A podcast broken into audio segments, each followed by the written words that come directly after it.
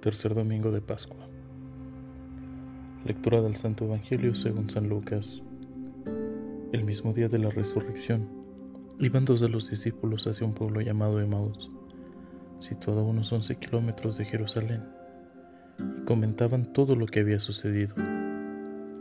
Mientras conversaban y discutían, Jesús se les acercó y comenzó a caminar con ellos. Pero los ojos de los dos discípulos estaban velados y no lo reconocieron. Él les preguntó, ¿de qué cosas vienen hablando tan llenos de tristeza? Uno de ellos, llamado Cleofas, le respondió, ¿Eres tú el único forastero que no sabe lo que ha sucedido estos días en Jerusalén? Él les preguntó, ¿qué cosa? Ellos le respondieron, lo de Jesús, el Nazareno, que era un profeta poderoso en obras y palabras, ante Dios y ante todo el pueblo, como los sumos sacerdotes y nuestros jefes lo entregaron para que lo condenaran a muerte y lo crucificaron. Nosotros esperábamos que Él sería el libertador de Israel, y sin embargo, han pasado ya tres días desde que estas cosas sucedieron. Es cierto que algunas mujeres de nuestros grupos nos han desconcertado, pues fueron de madrugada al sepulcro no encontraron el cuerpo y llegaron contando que se le habían aparecido unos ángeles que les dijeron que estaba vivo. Algunos de nuestros compañeros fueron al sepulcro y hallaron todo como habían dicho las mujeres, pero a él no lo vieron.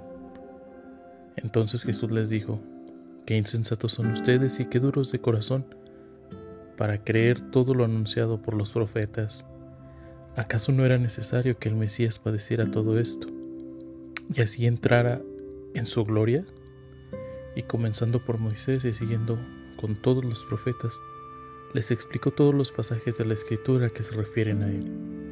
Ya cerca del pueblo, a donde se dirigían, él hizo como que iba más lejos, pero ellos le insistieron, diciendo, Quédate con nosotros, porque ya es tarde y pronto va a oscurecer.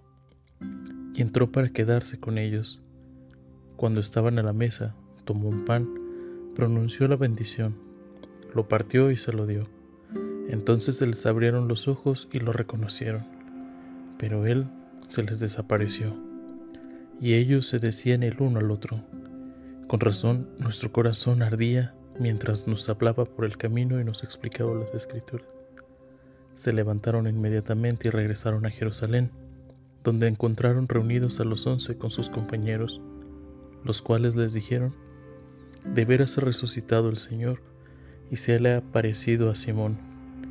Entonces ellos contaron lo que les había pasado por el camino y cómo lo habían reconocido al partir el pan.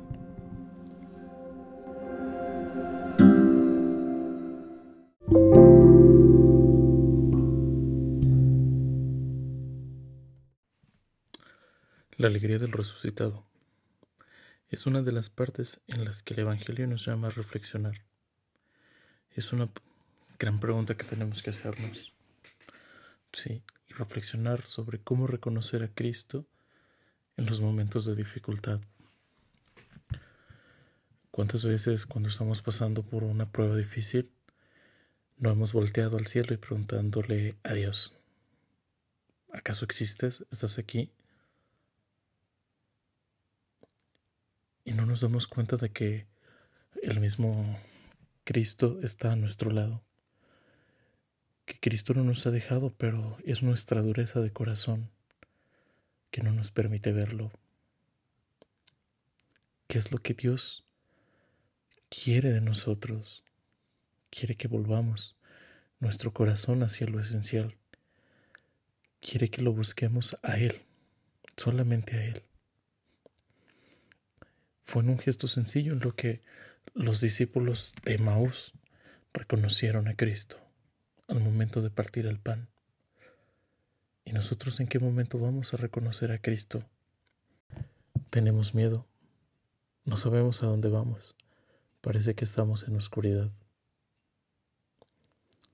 Sin embargo, debemos de recordar que Cristo venció las tinieblas, que Cristo ha vencido y en Él nosotros somos victoriosos. Debemos alegrarnos por la victoria de Cristo. Debemos ser testigos de ese amor que Dios nos ha tenido y que Dios ha vencido al mundo. Debemos ser fuertes, debemos ser valientes y sobre todo ser testigos de esperanza para los demás. Compartir con nuestros hermanos, compartir con aquellos que menos tienen, pero también en nuestras familias debemos de ser esa fuente de esperanza.